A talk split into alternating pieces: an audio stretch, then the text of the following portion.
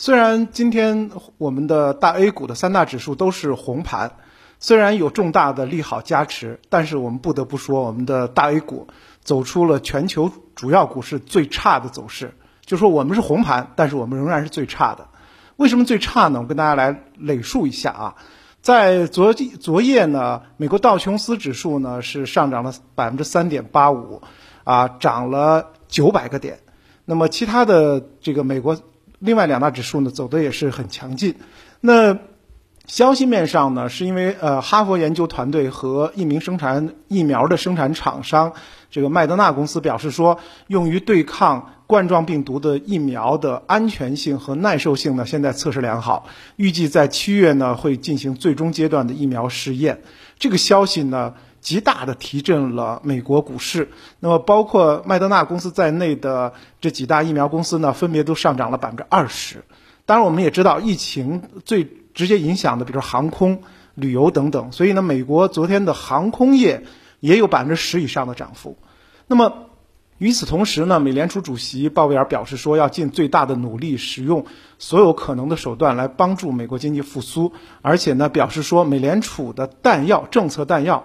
并没有耗尽，如果有需要的话，可以采取更多的措施。所以呢，呃，昨天呢，美股呢，就是就是说是应该说是比较疯狂的一个上涨，而且道琼斯指数呢，呃，已经连续三天都是这个暴涨的状态。那么这是美股情况，欧洲呢更夸张，欧股呢在昨欧洲整个的市场，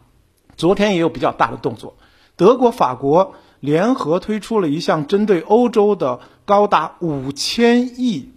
五千亿，我大概算了一下，四万亿人民币啊，这个好熟悉的一个数字啊，又是四万亿。那么五千亿欧洲经济振兴计划，那么这样的一个计划呢，是以抵消新冠疫情对欧洲造成的经济的影响。那么这个呃政策一推出，昨天欧洲股市大幅收高。我们知道德国股市一直啊，或者说德国经济也好，德国股市也好，特别稳健。但是我昨天一夜都在没事儿就翻出来看一下，德国股市最高涨了百分之六，我说的是指数涨了百分之六，非常大的一个涨幅。那么最终回落一点也有百分之五点八，还是非常大的一个涨幅。所以我一说完这，大家就明白为什么第一句就是，虽然我们也也走红，虽然我们也有重大利好，但是我们大 A 股其实是在全球昨天包括今天是走势最差的。那么。为什么说我们也有重大利好的加持呢？呃，之前我也说过，其实两会之前呢，我们的一个惯性思维是会保持政策的平稳，不大会有经济政策的或者说重要的啊一些这个国策的推出。但是今年的情况特殊，就是我们的两会呢是推后的。那么因此的话，一系列的经济措施以及这个国策呢，是出乎意料的就频繁的推出了。除了我们之前提到的政策，昨天夜间呢，中央再出了重磅的这个文件，呃，叫做《关于新时代加快完善社会主义市场经济体制的意见》，听上去是一个提纲挈领的一个文件，但中间呢，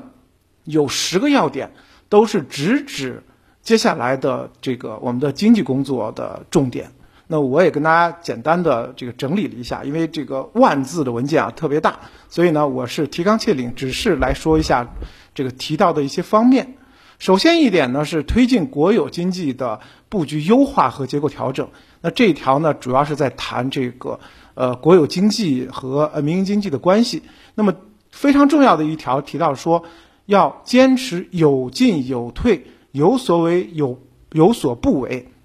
并且呢，就是逐步的规范国有资本向关系到国计民生的重要领域和国家经济命脉，包括科技、国防安全这方面来呃集中。那么同时也要盘活存量的国有资本，啊，促进国有资本的保值增值。第二条呢是稳步推进自然垄断行业的改革，有序的放开像电、天然气、铁路行业的改革，实现邮政。烟草适度竞争的新机新机制，第三条，健全支持中小企业发展制度，增增加面向中小企业的金融服务的供给，支持发展民营银行、社区银行等中小金融机构，完善民营企业的融资增信的支持支持的体系。那么这三条，在讲一个什么问题呢？就是接下来中国的经济的总的结构是国有占主导及命脉，而大力的要把一些这个边缘的呃垄断行业进行市场化竞争，并且大力扶持民营企业甚至民营金融。我想这一点呢，对今后的这个中国经济的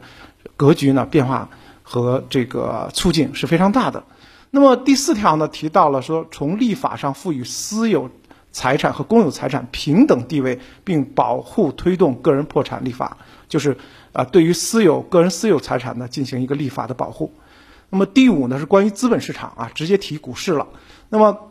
这个文件当中提到，股市要加强资本市场的基础设施、基础制度的建设，以信息披露为核心的股票发行注册制改革，直接提到了这个注册制改革。同时呢，要完善强制退市和主动退市制度，提高上市公司的质量，强化投资者保护。昨天也专门跟大家分析了，就是以后的资本市场的玩法跟之前要很大的不同，大家一定是要啊这个跟紧呃。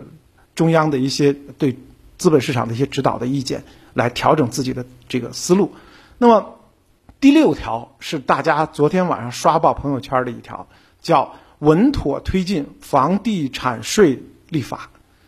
我印象中有很长一段时间不提这个了，就是房地产税的立法。那么这一次呢，又一次的提到。当然，我是比较理解，就是希望通过这个啊房地产税的立法和推行，来增厚。和呃新增这个地方政府的呃手上的这个呃资金的能力，那么当然对于我们老百姓来讲的话，可能对于这个我们手上的房产的资源呢，要进行重新的思考了。呃，当然这一条消息呢，我个人分析呢，对间接是利好股市的。那么之前呢，也有大量的专家来分析为什么间接利好股市。呃，第七条呢，有序的实现人民币项目可转换，稳步推进人民币的国际化。第八条，编制新一轮的国家中长期科技发展规划，强化国家战略科技力量。呃，这一条明摆着讲，就是今天我们创业板涨得最好的原因。第九条，加快自由贸易试验区和自由贸易港对外开放的这个高地建设。第十条是降低关税总水平。所以听着题目啊，叫关于新时代加快完善社会主义市场经济体制的意见，非常的高大上，实际上很接地气，对于很多的经济领域有非常直接的这个描述和设计。那么这是昨天啊一个重磅的，或者说有些这个自媒体提到叫超重磅的一个文件。那么另外的利好呢，来自于券商，券商最近呢是发布完了他们的年报和一季报。接下来要干的事儿呢，就是要分红派息了。那么这一次呢，上市公司的券商的上市公司累计分红额有可能突破三百亿啊，这也是最近一段时间券商啊可能受到关注的一个点吧。所以呢，总的来讲的话，其实昨天的消息面对于今天 A 股呢是一个支持的状态。呃，只是呢，可能我们的这个节奏啊，就是我们 A 股的运行节奏，现在刚好在两会的一个稳定期，所以没有表现出非常强的这个走势，甚至成交量还有所萎缩。那么，在昨天发布的中共中央、国务院关于新时代加快完善社会主义市场。经济体制的意见当中啊，非常明确要提出说，加快建设规范、透明、开放、有活力和有韧性的资本市场，并且通过这个资本资本市场更加呃这个积极的来推动这个科技的发展啊，包括两个方面，一方面呢是要编制新一轮的国家中长期的科技的发展的规划，强化国家战略科技力量，这个“强化”两字啊是重点。第二也是重点，就是构建社会主义经济。呃，条件之下，关键核心技术公关新型的举国体制，在昨天我们直播当中提到了这个新型举国体制。那我的理解呢，是以啊国有的资本和国有的这种啊这个企业的研发力量为中心，但是团结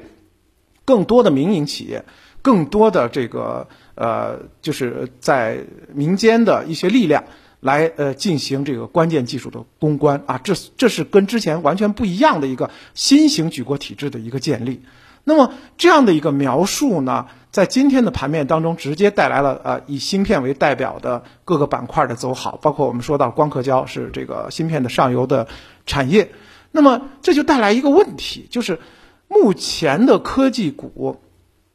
能不能介入？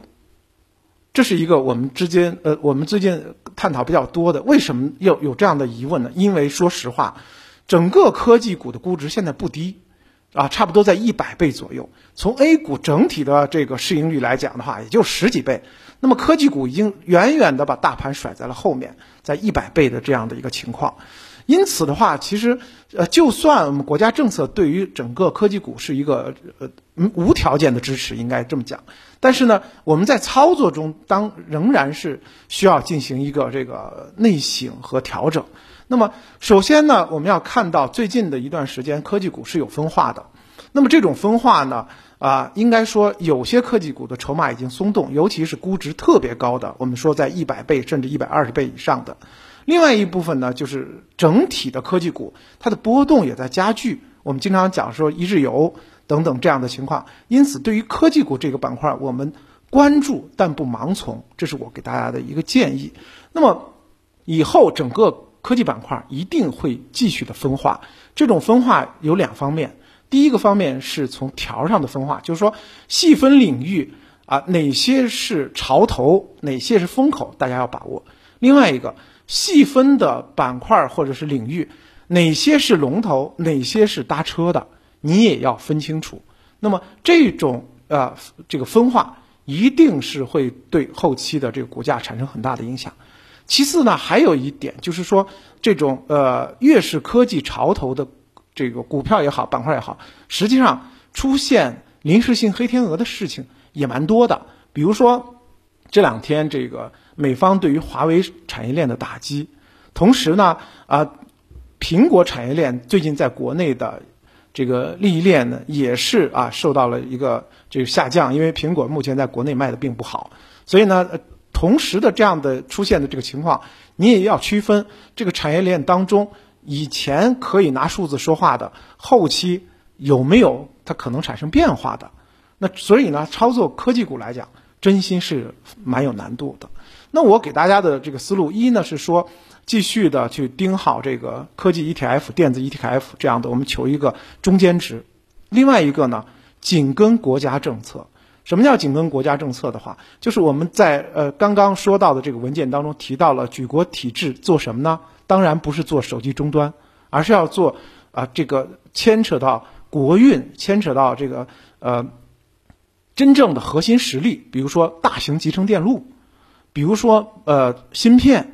比如说半导体材料。那这一点呢，我觉得就是是坚定不移国家会推动的。因此，这些方向呢，仍然是中长期啊，我们可以不畏高啊，不为它这个呃价高的这样的一个机会，仍然可以继续持有。